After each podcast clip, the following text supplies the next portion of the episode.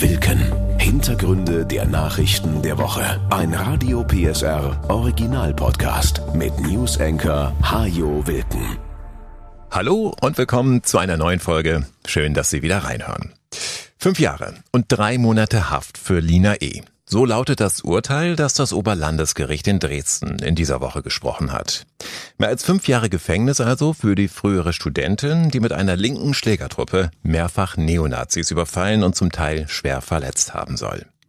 Im Gefängnis sitzt Lina E. derzeit nicht. Das Gericht setzte den Haftbefehl außer Vollzug, solange das Urteil noch nicht rechtskräftig ist. Zweieinhalb Jahre saß die 28-Jährige bereits in Untersuchungshaft. Die Anklage hatte acht Jahre Haft für Lina E. gefordert, ihr Verteidiger Ulrich von Klingreff einen Freispruch. Er hat auch schon angekündigt, dass er gegen das Urteil vorgehen wird. Wir bleiben bei unserer Einschätzung, dass das Vorgehen insbesondere der Bundesanwaltschaft in hohem Maße politisch motiviert ist. Wir bleiben bei unserem Vorwurf, dass die Ermittlungen einseitig geführt worden sind. Wir bleiben bei unserem Vorwurf, dass die Verurteilung im Wesentlichen auf Hypothesen und Mutmaßung und weniger auf handfesten Beweisen beruht. Nur wenige Stunden nachdem Lina E. und drei weitere Angeklagte schuldig gesprochen worden waren, gab es Demos der linken Szene, unter anderem in Leipzig, Dresden, Hamburg und Berlin. In Leipzig flogen dabei auch Steine und Flaschen auf Polizisten. Einige Beamte wurden leicht verletzt. Möglicherweise war das nur ein Vorgeschmack auf diesen Samstag, den linke Extremisten zum Tag X erklärt haben. Bundesweit und sogar im Ausland mobilisiert die Szene seit Wochen, an diesem Samstag nach Leipzig zu kommen, um gegen die Verurteilung von Lina E. zu protestieren. Es gibt auch Gewaltaufrufe. Da ist die Rede davon, dass man eine Million Euro Schaden anrichten will, für jedes Jahr, das Lina E. und die anderen drei Angeklagten in Haft verbringen sollen. Die Stadt hat die Demo zwar verboten, es ist allerdings kaum zu erwarten, dass sich die Szene davon sonderlich beeindrucken lässt. Wenn keine Großdemo möglich ist, wird es vermutlich mehr dezentrale Aktionen geben, die womöglich noch schwieriger zu kontrollieren sind. Die Polizei ist jedenfalls im Großeinsatz und bekommt Verstärkung aus zwölf anderen Bundesländern. Sie will Straßen nach Leipzig und den Zugverkehr kontrollieren und darüber hinaus hofft Sachsens Innenminister Armin Schuster einfach nur, dass es weitgehend friedlich bleibt und insgesamt ein Umdenken stattfindet. Zurück zum demokratischen Diskurs, zum gewaltfreien. Ich habe die Hoffnung, dass die linke Szene, die mit derartiger Gewalt gar nichts zu tun hat, vielleicht Einfluss nimmt. Zum Beispiel in Leipzig am Samstag. Äh, mindestens durch Fernbleiben, aber am besten noch durch Aufrufe. Da habe ich die Hoffnung, dass die linke Szene auch sagt, das sind wir nicht, das wollen wir so nicht. Hans Schlüter-Staats, der Vorsitzende Richter am Oberlandesgericht, sagte bei seiner Urteilsbegründung, dass sich die Angeklagten zwar auf achtenswerte Motive berufen und dass es durchaus Defizite gibt bei der Verfolgung rechtsextremer Straftaten, dass der Zweck, sich Neonazis entgegenzustellen, aber nicht die Mittel heiligt, die die Angeklagten gewählt haben, also Selbstjustiz und brutale Überfälle. Zumal bei einem dieser Überfälle in Leipzig ein Mann schwer verletzt wurde, der gar nichts zu tun hat mit der rechtsextremen Szene, den die Angreifer nur deshalb für einen Neonazi hielten, weil er zufällig die Mütze eines Modelabels trug, das in rechten Kreisen beliebt ist. Er selbst wusste das offenbar gar nicht. Der Mann, ein Familienvater, leidet bis heute unter den Folgen des Angriffs. Auch Bundesinnenministerin Nancy Faeser sagt deshalb, diese Radikalisierungs- und Gewaltspirale darf sich nicht weiter steigern Unsere Sicherheitsbehörden haben die gewaltbereiten linksextremistischen Szenen genau im Blick und werden weiter konsequent handeln. In einem demokratischen Rechtsstaat darf es keinen Raum für Selbstjustiz geben. An diesem Wochenende sind also zunächst alle Augen auf Leipzig gerichtet und auf den Tag X der linken Szene, der ausgerechnet auf das Wochenende fällt, an dem Leipzig sein Stadtfest feiert, das Sachsenpokalfinale zwischen Lok Leipzig und dem Chemnitzer FC stattfindet und Herbert Grönemeyer auch noch ein Konzert in der Red Bull Arena spielt. Die Polizei hat also ohnehin schon alle Hände voll zu tun, um für geregelte Abläufe in der Stadt zu sorgen. Da braucht sie nicht auch noch eine Demo mit möglicherweise gewaltbereiten Linksextremisten aus ganz Deutschland. Der Leipziger Polizeisprecher Olaf Hoppe. Wir haben ja ein Stadtfest hauptsächlich in der Innenstadt. Da geht es ja darum, dass Menschen feiern. Das ist eigentlich eine von Friedlichkeit bestimmte Situation. Natürlich hat man angekündigt, dass es auch in der Innenstadt Probleme geben kann und man hat viele dezentrale Aktionen angekündigt. Und genau das macht es so schwer einschätzen zu können, wo tatsächlich was stattfindet. Also müssen wir alle irgendwie die Situation des ständig kreisenden Hubschraubers, der dann immer wieder auftretenden Sirenen und Verlegungen von Polizeikräften irgendwie mit einkalkulieren. Und deswegen kommt so eine Dynamik möglicherweise zustande zwischen vielen Einsätzen an verschiedenen Orten der Polizei und gleichzeitig dem Kontrastprogramm von feiernden Menschen. Dass es tatsächlich ein Krawallwochenende wird mit brennenden Barrikaden und Attacken auf Polizisten, ist zwar keineswegs ausgemacht, die Sicherheitskräfte wollen aber vorbereitet sein, so gut wie es eben geht. Und das ist schwierig genug, denn die Szene vollzieht ihre Angriffe häufig mit beliebigen Begründungen, sagt Dick Münster, er leitet beim Landeskriminalamt die Abteilung Staatsschutz. Ein Anschlag auf ein Skoda-Autohaus in Leipzig zum Beispiel hatten die Täter damit begründet, dass Skoda in mehreren Ländern Autos an die Polizei liefert. Gewalt wird zunehmend als legitimes Mittel der politischen Auseinandersetzung angesehen, sagt der Demokratieforscher Oliver Decker von der Leipziger Uni. Diese Form der Auseinandersetzung wählen Rechtsextremisten schon lange. Inzwischen hat auch in der linken Szene eine gewisse Enthemmung stattgefunden, so Decker. In der Szene wird allerdings auch intensiv darüber diskutiert, ob Gewalt im Kampf gegen Nazis nicht tatsächlich mehr Schaden als Nutzen bringt. So gibt es mittlerweile auch einen offenen Brief zum Tag X mit dem Appell, Leipzig und Konnewitz, Zitat, nicht zu zerkloppen. Ein Wochenende also, über das viele Leipziger möglicherweise noch lange reden werden. Im besten Falle, weil sie einfach nur ein schönes Stadtfest gefeiert haben. Oder RB sich in Berlin zum zweiten Mal in Folge den DFB-Pokal gesichert hat. Wenn Sie diesen Podcast am Sonntag hören, dann sind Sie möglicherweise schon etwas schlauer. Sachsens Ministerpräsident Michael Kretschmer hat in dieser Woche noch einmal eine grundlegend neue Asylpolitik gefordert. Das Land steht vor einem Kollaps, meint er. Schulen und Kitas sind überlastet, es gibt keine Wohnungen und kaum noch Angebote für Sprachunterricht. Kretschmer schlägt deshalb eine Kommission vor mit Vertretern aller politischen und gesellschaftlichen Gruppen, die Vorschläge machen soll für ein neues Asylrecht. Auch eine Grundgesetzänderung kann der Ministerpräsident sich in diesem Zusammenhang vorstellen. Damit geht er allerdings weit über die Vorstellungskraft seiner Koalitionspartner hinaus. Das Grundrecht auf Asyl einzuschränken ist mit uns nicht zu machen, heißt es bei den Grünen. Und die parlamentarische Geschäftsführerin der SPD-Fraktion, Sabine Friedel, meint, Natürlich ist der MP frei, alles zu sagen, was er will. Und trotz alledem wäre es beruhigender als Mitglied dieser Koalition, wenn man wüsste, dass er sich Landesthemen mit genauso viel Interesse und Werf widmet. Da hoffen wir darauf, dass zwischen den Bundesthemen und der Erdbeerverkostung und der Kettensägenschau dafür noch ein bisschen Platz ist. Auch bei der Opposition eckt Kretschmer mit seinem neuen Asylvorstoß an. Aus unterschiedlichen Gründen. AfD-Chef Urban wirft dem Regierungschef Untätigkeit vor. Ich sehe Herrn Kretschmer bloß in Talkshows immer was rumtröten, aber es kommt kein Antrag. Ich sehe im Bundesrat keine Initiative zur Grenzsicherung, keine Initiative zur Änderung des Asylgesetzes, da ist nichts. Enrico Gebhardt von der Linkspartei meint, Eigenartig finde ich schon die Debatte, dass wir keinen Platz hätten und gleichzeitig mir die Wohnungsunternehmen erzählen, dass sie jetzt Geld brauchen, um Wohnungen vom Markt zu nehmen. Sachsens Innenminister Armin Schuster bemüht sich unterdessen weiter darum, stationäre Kontrollen an der deutsch-polnischen Grenze einzuführen, beißt damit aber bei Bundesinnenministerin Nancy Faeser auf Granit. Wenn man die stationären Grenzkontrollen so ins Fenster hängt und meint, das würde alles lösen, dann löst man große Enttäuschung aus, wenn es am Ende nicht so ist.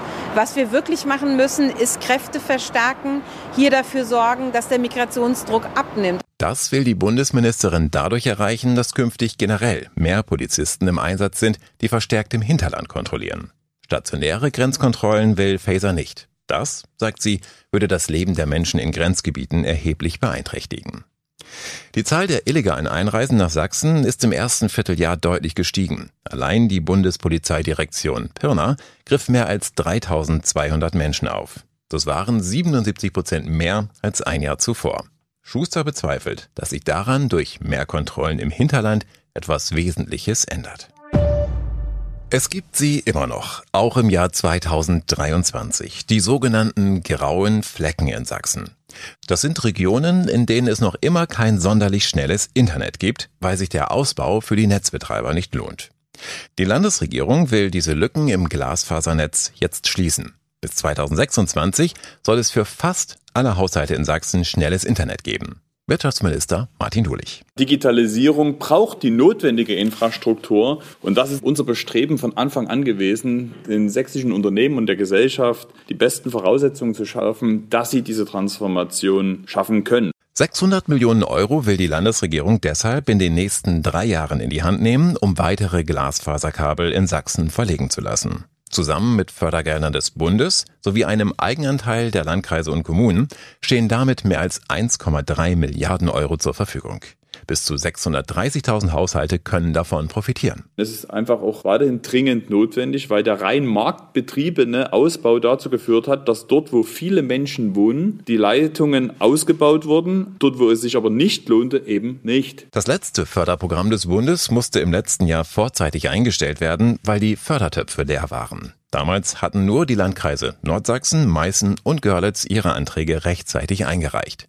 Das kann bei diesem neuen Programm nicht noch einmal passieren, so Dulich. Der Bund hat die Fördersystematik geändert. Jetzt gibt es de facto nicht mehr nur das Windhundprinzip und wer Antrag stellt, bekommt etwas, sondern wir haben jetzt als Land einen Anteil. Um den allerdings sollten sich die Landkreise jetzt möglichst rasch bemühen, denn sie müssen zumindest die Fördermittel für dieses Jahr bis spätestens Mitte Oktober beantragen. Nur dann kann der Ausbau des schnellen Internets in Sachsen auch schnell in die nächste Runde gehen. Der Sommer steht vor der Tür. Gerade in den Städten ist das nicht immer ein Vergnügen. Dann nämlich, wenn es so drückend heiß wird, dass man sich am liebsten einen Homeoffice-Platz im Tiefkühlfach einrichten würde. Henrik Herold vom Leibniz-Institut für ökologische Raumentwicklung. Städte durch ihre Gestaltung mit Beton und Glasfassaden heizen sich natürlich tagsüber noch viel mehr auf und dann fehlt in der Nacht die Abkühlung. Und wenn solche Hitzeperioden über längere Zeit andauern, dann schaukelt sich der Effekt hoch. Bis es lebensgefährlich wird. Für Kinder oder ältere Menschen zum Beispiel. Das haben mehrere Hitzesommer in den letzten Jahren gezeigt. Wir stellen viele Herz-Kreislauf-Probleme fest. Es können in extremen Hitzeperioden vermehrt Rettungseinsätze registriert werden. Das geht bis zu vermehrten Todesfällen in den Hitzesommern. Insofern ist das schon eine sehr akute Gefahr. Um die künftig etwas zu verringern, startet das Leibniz-Institut nun in Dresden ein Pilotprojekt mit dem Namen CLIPS. 300 Sensoren wurden im Stadtgebiet verteilt. Sie messen Temperatur und Luftfeuchtigkeit um mit diesen Daten schließlich eine künstliche Intelligenz zu füttern. Die KI, also künstliche Intelligenz, übernimmt bei unserem Projekt die Aufgabe der Modellierung. Das heißt also konkret, sie lernt den Zusammenhang zwischen unseren gemessenen Werten und der dort bestehenden Umgebung. Wenn sie diesen Zusammenhang gelernt hat, können wir am Computer eine Maßnahme simulieren, also beispielsweise Stadtbäume dort anpflanzen virtuell und dann wird uns die KI vorhersagen, wie warm es an dieser Stelle werden wird. Ganz einfach gesprochen. Clips ist also mehr als ein Hitze-Warnsystem. Clips soll helfen, das Leben in Städten auch an heißen Sommertagen möglichst angenehm zu machen. Denn das System liefert wichtige Vorhersagen für Stadtplaner. Sie sollen künftig schon im Vorfeld berechnen können, wie heiß oder kühl es in einem bestimmten Bereich wird, wenn man dort ein weiteres Haus baut oder einen neuen Park anlegt. Stadtplaner müssen Städte so gestalten, dass sie das Entstehen von solchen Hitze-Hotspots schon vermeiden können. Dazu müssen sie eben auch wissen, wie diese Maßnahmen wirken, zum Beispiel Begrünungen. Wir wollen mit unseren Sensoren das Entstehen solcher lokalen Hitzeinseln vorhersagen und in der Endausbaustufe sogar Anpassungsmaßnahmen am Computer virtuell simulieren, um dann zu schauen, wie wirkt sich denn das auf die Vermeidung von Hitzeinseln aus. Und das soll künftig nicht nur die Sommer in Dresden erträglicher machen, auch andere Städte sollen die Modelle nutzen können. Dank KI dann mit deutlich weniger Messsensoren als derzeit noch in Dresden nötig sind. An dem Projekt sind mehr als ein Dutzend Partner beteiligt, finanziert wird es vom Bundesverkehrsministerium. Mit dem neuen Monat haben sich ein paar Dinge geändert in Deutschland. Die Corona-Warn-App zum Beispiel ist jetzt im Schlafmodus. Das heißt, sie wird vorerst nicht mehr aktualisiert und ist auch nicht mehr in den App Stores zu finden. Es gibt ein neues Kreditprogramm für Familien, die bauen oder sich ein Eigenheim kaufen wollen. Und es gibt neu einen Kulturpass für alle, die ihren 18. Geburtstag feiern. Die können sich online registrieren und bekommen dann einen 200-Euro-Gutschein vom Staat. Dafür kann man sich zum Beispiel Kino, Theater oder Konzertkarten kaufen oder auch Bücher, CDs oder Musikinstrumente. Leider nicht neu, die Züge der Bahn haben auch im neuen Monat noch immer Verspätung. Ab nächsten Mittwoch gelten allerdings neue Fahrgastrechte. Dann gibt es in bestimmten Fällen keine Entschädigung mehr, wenn ein Zug ausfällt oder deutlich Verspätung hat. Bei einem Unwetter zum Beispiel muss die Bahn dann nicht mehr zahlen. Oder bei Sabotageakten oder wenn sich Personen auf den Schienen aufhalten. Wenn also außergewöhnliche Umstände im Spiel sind, die ein Bahnunternehmen nicht zu verantworten hat, dann muss es künftig auch keinen Ausgleich mehr zahlen. Anders sieht es aus bei einem Streik, da haben Fahrgäste weiterhin Anspruch auf Entschädigung. Auf Folgekosten, die sich aus einer Verspätung oder einem Zugausfall ergeben, bleiben Bahnreisende übrigens sitzen. Das kann zum Beispiel ein verpasster Anschlussflug sein oder ein Hotelzimmer, das man kurzfristig stornieren muss. Solche Kosten übernehmen die Bahngesellschaften grundsätzlich nicht. Das ist allerdings keine Folge der neuen Fahrgastverordnung, sondern das gilt auch heute schon. Und nun gibt es nach einer etwas längeren Pause zum Abschluss der heutigen Folge mal wieder ein bisschen klassisches Angeberwissen. Es geht um den Mount Everest, dessen Erstbesteigung durch Edmund Hillary und Tenzing Norgay sich in dieser Woche zum 70. Mal gejährt hat. Am 29. Mai 1953 erreichten die beiden den Gipfel des höchsten Berges der Welt in 8848 Metern Höhe. Oder sind es 8849 Meter? Oder vielleicht nur 8845? Der Berg ist einige Male vermessen worden. Mal kamen dabei ein paar Meter mehr heraus, mal ein paar Meter weniger. Bemerkenswert ist aber auf jeden Fall die Höhe, die nach der ersten offiziellen Vermessung im Jahre 1852 veröffentlicht wurde. Bemerkenswert deshalb, weil die Vermesser eine Höhe von ganz genau 29.000 Fuß ermittelt hatten. Mit einer so glatten Zahl wollten sie aber auf gar keinen Fall an die Öffentlichkeit gehen, weil sie befürchteten, dass man ihre Messung dann für eine grobe Schätzung halten würde. Also schummelten sie ein klein wenig, legten auf ihr glattes Messergebnis noch zwei Fuß obendrauf und damit war der Mount Everest damals offiziell 29.002 Fuß hoch. Das war Wilken. Hintergründe der Nachrichten der Woche mit Newsenker Hajo Wilken. Dieser Radio PSR Original Podcast ist eine Produktion von Regiocast, deutsches Radiounternehmen.